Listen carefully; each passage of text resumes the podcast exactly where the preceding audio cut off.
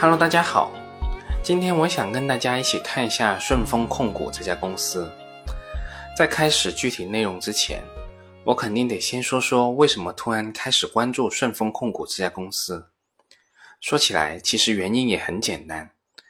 最直接的理由就是顺丰的股价跌了很多呗。大家也可以直接看一下公众号后附的这张股价走势图。顺丰控股在二零二一年的二月十八号创出股价的历史新高，每股一百二十四点三七元以后，价格是一直回落的。到了二零二一年的五月十号，创出调整的最低点，每股六十点六元，下跌幅度超过百分之五十。而与这一切相对应的是，而与这一切相对应的是，顺丰一切如常的经营。品牌已经占领了消费者的心智以及行业的龙头地位。对于这一点，其实我们也很容易观察到，稍微贵重一点的商品，又或者希望有较高时效性的物品需要邮寄的时候，绝大部分的消费者首先想到的就是顺丰。可以这样说，其实顺丰控股在某些方面其实是很符合我选择公司的逻辑的。暂时的竞争加剧和困难，反而有可能为我们带来合适的买入机会。那么顺丰这次遇到的困难是暂时性的吗？这些困难会影响到顺丰控股的核心价值吗？我们也可以再看一下顺丰控股的这一次雷。在二零二一年的四月八号晚间，顺丰发布了业绩预告，预计二零二一年的一季度规模净利润亏损九个亿至十一个亿。去年同期则是盈利九点零七亿。这个预亏公告出来以后，顺丰连续两个交易日暴跌，市值蒸发约六百七十亿元。而另一方面，由于在二零二一年的二月份白马股的抱团行情中，顺丰的市盈率一度攀升至七十五倍。当出现了增长不及预期，甚至是亏损的情况以后，顺丰毫无疑问正在经历一波戴维斯双杀。在经历了这样一波暴跌以后的顺丰控股，到底是机会还是风险呢？对于这个问题，我觉得可以分成两部分来分析：一是顺丰这次出现季度亏损的原因到底是什么？这些因素是否会长期存在？也就是说，顺丰的盈利状况后续是否会改善？第二个问题就是顺丰所从事的快递物流业务到底是不是一门好的生意？我们先来说说第一个问题：顺丰一季度为什么会出现亏损？在二零二一年四月九号召开的股东大会上，顺丰控股的董事长王卫在回答投资者提问的时候，首先表达了他的歉意，并坦言在管理上是有所疏忽的，类似的问题不会出现第二次。至于亏损的具体原因，公司大体总结出以下几方面的原因：第一个原因。确实有公司管理层不能预计到的情况，一季度时效件的增速不及预期，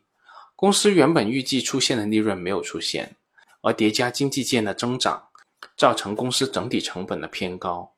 第二个原因，为了满足电商平台及客户春节不打烊的安排，响应就地过年的号召，公司于二零二一年一季度给员工发放了近十亿元的补贴，比预期多三到四个亿。经营成本攀升。第三个原因是战略性亏损。顺丰控股基于大规模的陆运产品业务量，重新审视各业务线的资源投放，在整合搭建更加专业和更具规模的营运网络的初期，有资源投放重叠的现象。对于我们刚才说到的第一个原因，我们也可以再额外再解释一下，在二零二零年度。顺丰时效件实现收入约六百六十四亿，占比约百分之四十三；经济件实现收入四百四十一亿，占比约百分之二十九。这是顺丰的两大主业。而二零二一年一季度出现亏损，与时效件和经济件是密切相关的。所谓的时效件，一般指的是消费者或者商业机构寄送的那些有时效要求较高的信函。这种信函一般是合同、文件、票据等等，装在标准的快递封内，所要求的安全性和时效性是比较高的，但其实所占用的物流资源是极少的。而这类型快递的运费又较高，所以时效件的整体毛利率是比较高的。而所谓的经济件，其实就是我们通常意义上所说的电商件了。这类型快递一般不是标准件，收费比较低，而且占用较多的物流资源。那既然时效件的毛利较高，也是顺丰的传统优势领域，为什么公司还要拓展经济件呢？正是因为时效件占用的物流资源不多，但要求较高的时效性，这就要求公司的同一条运输路径的班次不能太少，也不能等汇集一定数量的包裹以后再运输，这样每一班次运输路径上就会有一定的空间剩余，而经济件正好可以塞满这些空间。简单来说，对于顺丰控股，时效件才是盈利的手段。而经济件是用来摊薄成本的，而在二零二一年的一季度，时效件的量下来了，只能靠运输经济件盈利下滑，那就是必然会发生的事了。说到这里，其实还有一个趋势性的变化，就是随着票据电子化的逐渐成熟，需要通过快递进行物流传送的单证可能会逐渐减少，这一点可能也会在很大程度上影响顺丰时效件的增速。进而影响公司后续的盈利能力。至于这样一种趋势到底会有多大的影响，目前这个确实不太好说。关注顺丰的朋友可能需要额外关注这方面的趋势了。当然了，我们刚才说的都是公司方面解释的原因，但其实有一个大家都知道，但公司没有直接点出的原因，那就是极兔快递。极兔快递是由 OPPO 前印尼业务负责人李杰创办。早期主要是为了解决 OPPO 手机在东南亚的物流配送问题。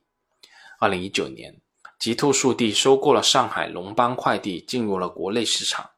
在博裕、红杉和高瓴等资本的加持之下，成功获得了十八亿的融资。在三通一达、百世、京东和顺丰的稳定格局下，迅速又杀出了一条血路，也奠定了自己的行业地位。可以这样说，其实这段时间里，龙头大哥顺丰日子不好过，其他快递公司的日子也不好过。快递行业重回价格战，这无疑会影响全行业公司的业绩，也令这些公司的投资者胆战心惊。所以，这里就牵涉到我们刚才说到需要思考的第二个问题，就是快递物流这个行业是否是一个值得投资的好行业？对于这个问题。我想，最好的回答方式就是参考国外成熟市场物流行业的行业格局，复盘一下国际物流巨头的成长路，或许我们能找到我们想要的答案。方正证券在二零一九年九月曾经发布过一份研究报告，深入复盘过国际三大物流巨头 UPS、FedEx 和 DHL 的发展路径。我们在这里不妨参考一下这里面的一些内容。我们现在说说第一家物流巨头，就是 UPS 联合包裹速递服务公司。目前，UPS 仍然是世界上最大的快递承运商与包裹递送公司，目前的市值超过一千八百亿美元。与之相比较，我们的顺丰控股的总市值也就两千九百亿人民币，两者之间的差距仍然是相当巨大的。UPS 公司成立于一个世纪前的一九零七年。公司历经第一次和第二次世界大战和数次经济危机而不倒，但 UPS 直至世纪之交的1999年11月才正式登陆纽约证券交易所。可以说，UPS 在上市的时候就已经是一个庞然大物了。在美国国内市场的行业格局也是非常稳定的，与另一家巨头 FedEx 形成寡头垄断的局面。但如果我们复盘一下 UPS 上市以来这二十多年的表现，我们就可以很明显的看到，投资者持有 UPS 的收益率其实并不算高，总的投资收益有五倍左右，年化收益率仅百分之七左右的水平，是跑输标准普尔五百指数的收益率水平的。究其原因，主要就是即使行业格局已经进入了寡头垄断阶段。但快递物流行业也只能赚需求增长的钱，并不具备实质性的提价能力。而在直营的运营模式下，维持高的服务水平更是需要持续高水平的资本开支，更是对价值的进一步毁损啊。UPS 公司的营业收入在这二十多年基本上维持正增长，只是在2009年金融危机的时候，曾经出现过一段负增长。这也反映出，只要我们人类经济活动不停歇，物流方面的需求肯定是会持续增加的。这也奠定了物流行业龙头企业慢流长流的业务基础。但另一方面，虽然 UPS 和 FedEx 垄断了美国的本土市场，但他们依然难以取得定价权。在两千年以后，UPS 也曾有多次提价行动，但基本上也只能覆盖通胀的涨幅了，并不能显著提升公司整体的盈利能力。两千年至今，UPS 的营业利润率和销售净利率始终围绕着百分之十和百分之六的中枢小幅波动。而如果从估值的角度来看，成熟期的 UPS 市盈率常年维持在二十倍左右。对标标准普尔五百指数，最近十年，随着美国利率的走低，标普五百指数的平均市盈率中枢从二零一一年的十四点八倍抬升至二零一八年的二十三点三九倍。但 UPS 公司估值基本上没有变化，估值是 UPS 跑输标普五百指数的最主要原因。而估值中枢不能上移的根本原因是快递行业没有提价能力，行业基础增速基本上决定了公司业绩的增速。而近十年来，公司快递行业增速放缓至 GDP 的增速水平，导致 UPS 的业绩增速中枢下移，整体压制了公司估值提升的空间。失去了成长以后，UPS 只能靠分红回馈股东了。多年以来，UPS 的股利支付率接近百分之一百，其股息率接近百分之二的水平。从 UPS 这家公司的发展史看，我们不难发现，即使能在快递行业完成垄断，但由于行业特性，垄断却不能拥有定价权，而该行业还需要大量投入资金提升快递网络，这门生意对于投资者而言确实不算性感。那接下来我们再来看看另一家巨头，就是 FedEx 联邦快递。联邦快递于1971年成立于美国阿肯色州的小石城，总部设于美国的田纳西州。1980年公司登陆纽交所。1977年至1983年是联邦快递的快速增长期，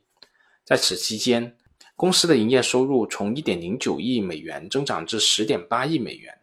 净利润从零点零八亿美元增长至零点八九亿美元，毛利从零点一四亿美元增长至一点五一亿美元，年均复合增速达到百分之四十六。联邦快递高速发展的这六年，同样是美国空运快递的发展的黄金期。当时的空运快递还属于高毛利行业，相关业务的毛利率维持在百分之十五至百分之十七的区间内，与目前顺丰控股的时效件较为类似。西京的空运快递自然引来了诸多竞争对手，除了 UPS，还有数家中小型的快递企业加入竞争。激烈的竞争在八十年代后期压垮了经营不善的小公司，市场逐渐向头部企业集中。但即使小公司在一九八九年逐渐退出了快递市场，但如果从单票收入和毛利率来看，快递物流业的竞争并没有减弱的趋势。在竞争激烈期的1980年至2000年，联邦快递的投资收益率约为五倍，复合年均增长率在百分之十左右；而同期标普五百指数的收益率约为十倍，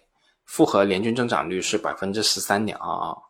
整体来看，在这个期间内，联邦快递也是跑输指数的。而随着二十一世纪初以来，快递物流行业竞争格局逐渐稳定。联邦快递也开始贡献超额的收益，但这时候又出现了另外一个问题，就是即使已经进入了寡头垄断的阶段，但物流行业的护城河也并不稳固。当手握大量订单的重量级玩家出现的时候，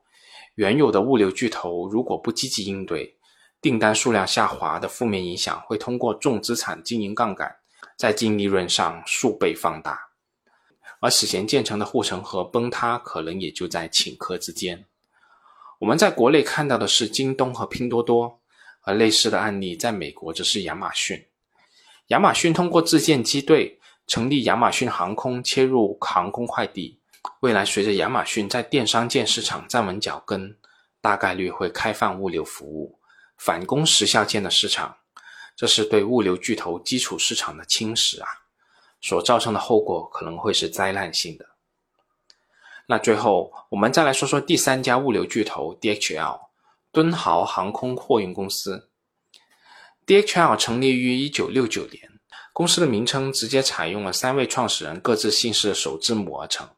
DHL 在成立之初就确认了优先发展国际快递业务，一九七一年就在菲律宾开设了站点。一九七二年登陆日本，一九八零年就完成了覆盖了全球一百二十个国家和地区。DHL 五十多年的发展史可以大致分为两个阶段：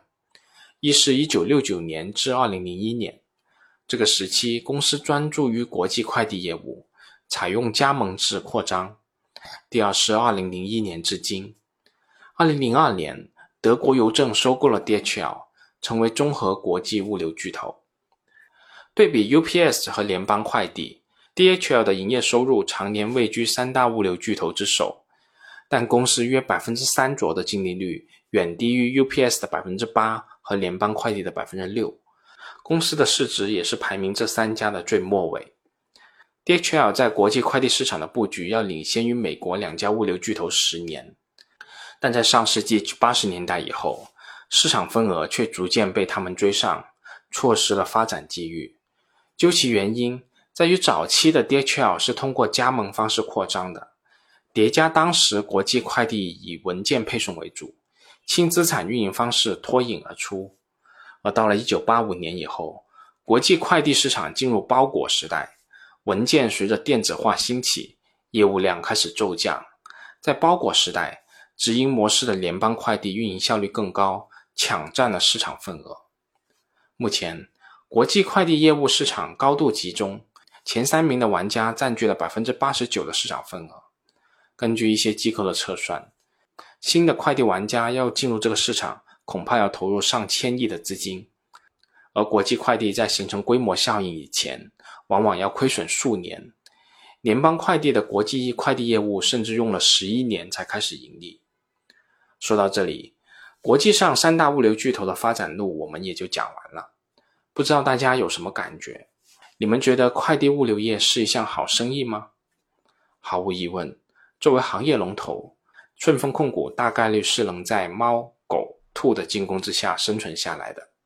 但这个过程毫无疑问会是一个痛苦和焦灼的过程。而这对投资顺丰控股的股东而言，会意味着什么呢？好啦，这次我们就讲这么多，我们下次再见吧。